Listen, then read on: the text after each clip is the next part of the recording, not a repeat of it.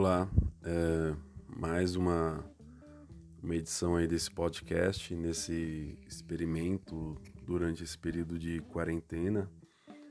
É, no anterior eu tinha falado um pouco sobre a viagem de Chihiro, né? fiz uma análise, vamos dizer assim, pseudo-sociológica da animação japonesa A Viagem de Chihiro. Dessa vez me propus um outro desafio que é falar sobre um texto do filósofo alemão Nietzsche, que é um texto chamado A Verdade e a Mentira no sentido extramoral. Bom, Nietzsche é aquele filósofo né, que costumo dizer que todo mundo fala sobre ele, todo mundo discute Nietzsche, mas ninguém de fato nunca leu Nietzsche. Minha experiência de Nietzsche se dá desde a adolescência e confesso que até hoje eu nunca consegui de fato entender esse filósofo. Né? Então, vira e mexe eu recorro a ele né, numa tentativa de compreensão e, e a cada tentativa é uma falha. Nesse podcast eu vou falar exatamente ali de um texto que eu acho magnífico. Toda vez que eu releio eu fico assim deslumbrado, né, com, com a força poética e toda a ironia do filósofo, que é o texto A Verdade e a Mentira no sentido extra-moral. Espero que vocês gostem. Vamos lá Bom, A Verdade e a Mentira, em um sentido extra-moral, é um texto de 1873 do filósofo alemão Nietzsche, que só foi publicado em 1869 pela sua irmã, quando mesmo já estava ali doente, já estava com sérios problemas, incapaz, totalmente impossibilitado de produzir qualquer coisa. E aí a sua irmã foi lá e se apropriou das suas obras e fez o relançamento de algumas, outras tantas ele, ela distorceu totalmente a, a sua obra, né, dando um, um outro caminho que não o, o, o, que correspondia às ideias do filósofo. Né. Na minha opinião, é um dos textos mais belos né, é, do filósofo, porque ele é carregado de uma força poética e literária, onde o tema central é a construção da verdade pelo homem, uma verdade que rege o mundo e a sua interpretação. O texto começa logo de cara com uma fábula que eu, assim, eu acho muito interessante. Eu vou ler um pequeno trecho aí do primeiro parágrafo que diz o seguinte: abre aspas. Em algum remoto rincão do universo cintilante que se derrama em um sem número de sistemas solares, havia um astro em que animais inteligentes inventaram o conhecimento. Foi o minuto mais soberbo e mais mentiroso da história universal mas também foi somente um minuto. Lindo, né? É, Nietzsche ele inicia o texto em um formato literário, contando uma fábula sobre o conhecimento. Ela, ele, ele aponta a, irrelevância do conhecimento humano diante do universo. E até mesmo da nossa irrelevância, né? É, que se pontua, né? Quando a gente costuma dizer o seguinte, olha, o universo está conspirando contra mim. É, nessa passagem, Nietzsche vai dizer que é, a nossa vida é totalmente irrelevante para o universo. Né? Mas à frente ele vai inclusive completar. Quão lamentável, quão fantasmagórico e fugaz, quão sem finalidade gratuito fica o intelecto humano dentro da natureza. É, o que essa passagem vai nos dizer é que o conhecimento é restrito, pois os seres humanos se veem de forma egoísta, como se o centro de tudo tal seria como uma mosca se tivesse a mesma capacidade, né? é, o centro de tudo passa a ser o quê? É, ser o ser humano. É, nesse sentido, temos uma visão que é antropomórfica, ou seja, onde toda a verdade, o conhecimento, ele passa pelo ser humano, uma verdade que é construída né, pelo universo da razão. Porém, o que seria o intelecto e a razão, segundo Nietzsche? Ela é como uma arma a serviço do ser humano para compensar sua fragilidade em relação a outros animais. É uma garantia da conservação da própria espécie. Todos os animais eles possuem habilidades diferentes para sobreviver ao meio que vivem. E dentro do, né, dos inúmeros animais, o ser humano é o mais frágil da espécie nesse sentido, possuindo como, como única capacidade o seu intelecto. Como diria Pascal, né, o filósofo francês, o homem não passa de um caniço, o mais fraco da natureza, mas é um caniço pensante. E qual é a função desse conhecimento produzido, segundo Nietzsche? Bom, esse conhecimento ele aparece das mais diversas formas, assumindo um status de verdade, numa tentativa de conservação, né, de manter a paz e o convívio social. Né? Nietzsche vai dizer que as verdades, né, todas as verdades, elas são ilusões, que somente por esquecimento pode o homem alguma vez chegar a supor que possui uma verdade. Ou seja, o próprio homem, no fundo, ele sabe que não possui esse domínio da verdade, mas é, essas ilusões, essas ilusões todas, elas servem para criar o seu mundo e ordená-lo a partir da sua vontade. Esse intelecto apresenta uma zona sombria, pois ele permite a simulação uh, por meio da verdade, uma tentativa de sobrevivência. A mentira, nesse sentido, é uma espécie de artimanha do ser para conseguir viver em sociedade. Mais à frente, o Nietzsche vai dizer, abre aspas, os homens, nisso, não procuram tanto evitar serem enganados, quanto serem prejudicados pelo engano.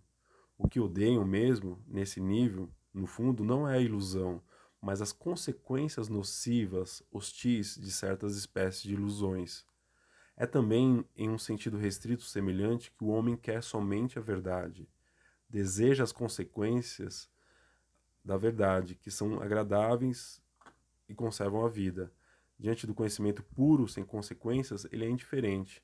Diante das verdades, talvez, perniciosas e destrutivas, ele tem disposição até mesmo hostil. Aí ele vai dizer algo importante, né, que será ressaltado, é, que é a função que a linguagem desempenha em tudo isso. Né? É, o ser humano ele vai retirar da natureza a tentativa de uma explicação. Né? Ele surge como, né, e essa tentativa de explicação, ela vai surgir uma espécie de tentativa de ordenação através das classificações, né, da, da, das denominações das coisas é, a partir de transposições que vão ser sempre arbitrárias, porque é impossível né, a gente é, captar a realidade das coisas. E as tentativas de explicações dessas coisas, elas passam o quê? Somente é, a ser explicações a partir das relações, né, das coisas aos homens, ou seja, das relações que os homens vão ter com essas coisas, nessa interação social que ele vai ter, e é onde ele vai tentar ali denominar é, essas coisas numa tentativa o quê? de dominação né, dessa própria realidade. As explicações da realidade, né, o conhecimento e a linguagem, ela vai acabar exprimindo o quê? Metáforas das coisas que não correspondem às suas entidades originais. Nesse ponto, eu vou até colocar um, um, um trecho bem interessante porque, assim, é, até para a gente poder entender um pouco mais ou menos o que o Nietzsche quer dizer, né? É, toda essa ideia de construir essa, é, essa fala sobre o texto do Nietzsche, ela surgiu em um vídeo que eu estava vendo de uma jornalista escritora, né, que ela tem um, um, canal super conhecido no YouTube, que é a Juju. E é um, na verdade é um vídeo que ela vai falar sobre a questão dos sentimentos, né? Como a gente tem uma visão muito maniqueísta dos sentimentos, né? Dizendo que é, ah, aquilo, esse sentimento é bom, aquele sentimento é ruim, aquilo pode, aquilo não pode, né? E como ela vai dizer que tudo isso é muito maniqueísta, né? Porque todos nós temos uh, centenas de sentimentos que afloram, né? Uh, no nosso comportamento e que a gente acaba reprimindo porque aprendemos que aquilo é ruim ou a gente acaba extravasando porque aprende que aquilo é bom, então aquilo, é, aquilo deve ser exposto, né? Um exemplo disso é se a gente pegar o sentimento de alegria, o sentimento de felicidade, que é totalmente exaltado na nossa sociedade, ao contrário, por exemplo, da inveja ou da tristeza, que é algo totalmente reprimido. Então, quando a gente está muito triste, então a gente acaba escondendo, ou quando a gente tem, por exemplo, inveja de alguém, a gente acaba, de uma forma, é, tentando né, é, mascarar isso, porque desde que nós crescemos, a gente aprendeu que esses sentimentos eles são negativos. É, só que assim, basicamente o trecho que eu vou destacar aqui não tem muito a ver com isso, porque no, no final ela vai destacar um outro ponto. A Juju ela vai destacar um, um insight que ela teve no momento que ela estava observando as orquídeas no seu jardim e de repente ela tem um, né, um, um questionamento ali que é quem colocou o nome de orquídea na orquídea? Né? E ela vai descobrir, ela vai ter essa sacada né, filosófica, né, esse questionamento filosófico, que se aproxima muito daquilo que o Nietzsche vai colocar. Uh, lógico que na internet vai aparecer como um meme, né, em relação à quarentena, né, que quando você fica ali muito tempo é, sem fazer muita coisa, começa a vir umas aspirações é, filosóficas, uns questionamentos meio que absurdos, né? Mas logo de cara, quando eu vi esse, esse, esse trecho, eu logo fiz uma ligação, uma inferência com esse texto do Nietzsche e eu vou destacar aí um, um, um trechinho dele. É que nem sabe o que? Planta. Alguém me falou isso, eu fiquei bolada semanas. Caio, pensa comigo aqui. Tem uma orquídea. Aí tem essa flor que é a orquídea. E aí você vê um monte de flores, você vai numa floresta e tem um monte de orquídea. Fala, ah lá, aquela ali é a orquídea. Ah, aquela ali é a margarida. Aquela ali. Só que assim, a gente colocou esses nomes nas plantas. Elas não nasceram e falaram, eu sou uma orquídea. Alguém olhou para aquela planta e falou, ó, toda planta que for parecida com essa, a gente vai chamar de margarida. Combinado? Combinado. As plantas acontecem e a gente classifica elas, porque é isso que a gente faz no mundo. A gente classifica as coisas. E aí tem tipo, a orquídea é a orquídea para nós. Mas para a orquídea, é, é, mais uma manifestação da natureza, num formato X. A gente bota significado nas coisas. Só que assim, para as plantas, elas só são aquilo ali que elas são, que a gente chama de planta. Mas elas não chamam de planta as plantas. A orquídea não se vê orquídea. Ela se vê um. um eu sei lá o que ela se vê, ela se vê um elefante.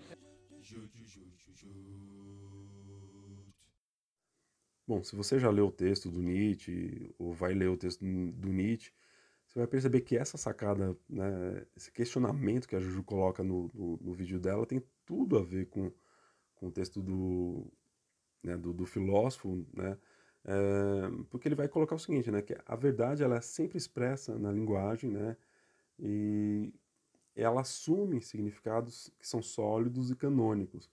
E esses recursos linguísticos, linguísticos né, é, eles são compostos por metáforas, metonímias, antropomorfismos que refletem uma soma de relações humanas passadas como coisas sólidas e coisas canônicas, ou seja, é, sempre estiveram lá como um elemento natural, porém não são naturais, né? elas são apenas construções do pensamento né, que o homem tem e ele começa né, é, a denominar as coisas. Né?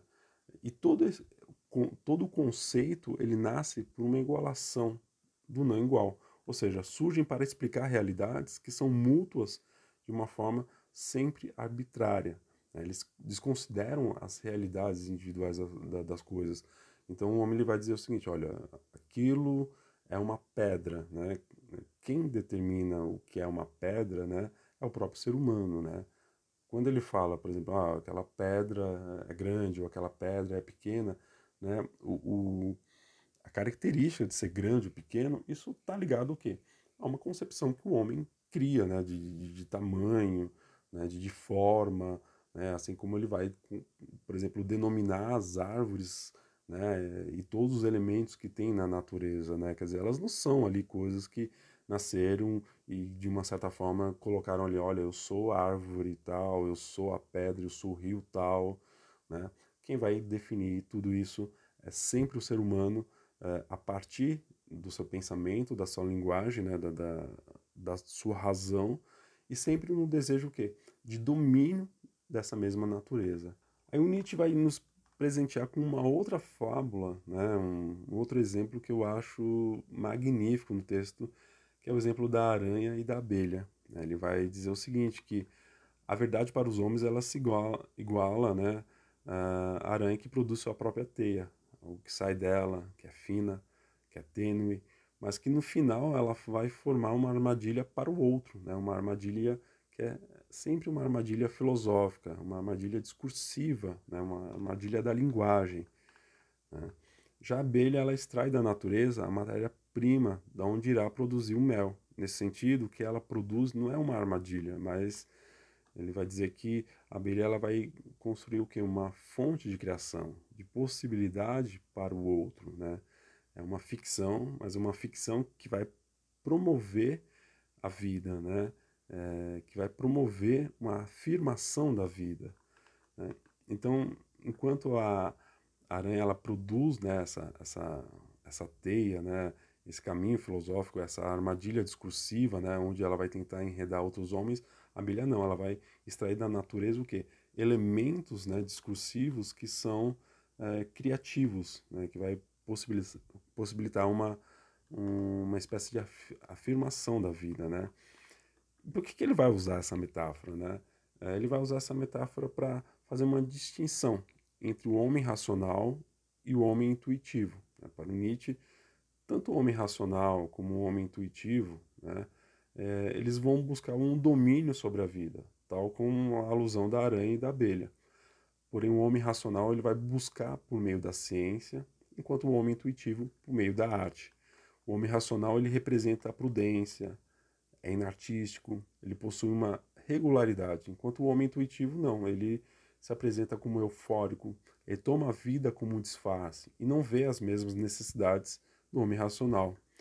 O homem racional ele busca os conceitos abstrações, ele defende-se da, ele vai defender ali da, da, da infelicidade, né? Ele trava uma busca né, contra a dor e o sofrimento. Já o homem intuitivo ele tem em si um entusiasmo e um contentamento, né? enquanto um homem intuitivo sofre, cai, né? É, vive os infortúnios da vida, o homem racional ele busca o quê? Máscaras que esconde as emoções, demonstrando sempre um equilíbrio de traços. Né? Ele não grita, ele nem sequer altera a voz. Né? Porém, nesses dois casos, nós temos o quê? Personas que são criadas com o intuito de fugir da infelicidade, né? É, com isso, eles fogem da realidade dos fatos, né? da realidade de fato, né? É, não enfrentando, mas como no dia de chuva, né? É, ele bota um manto para se cobrir. Ou seja, a verdade e a mentira, no sentido dessa moral, ele, ele acaba nos colocando a importância de reconhecer que a verdade e a ciência elas são convenções intelectuais, são metáforas que o ser humano acaba construindo para se sentir seguro diante de sua impotência e fragilidade em relação com o mundo que está à sua volta. Né? Bom, então, é, nesse sentido, ele destaca é, a importância de entendermos e da gente assumir isso, né? procurando saber é, sobre o nosso impulso à verdade e qual o valor né, da linguagem para o ser humano. Bom, é isso aí. Se você chegou até aqui, agradeço. Eu espero né, que você possa ler esse texto lindíssimo do Nietzsche, né, que é carregado de poesia ironia e de uma riqueza de detalhes que é única. Né, como bem coloquei lá no início, não sou um, nem, nem, nem de longe um entendido na, na, na filosofia do Nietzsche, mas eu quis destacar esse texto que eu acho magnífico. Então é isso aí, valeu, obrigado.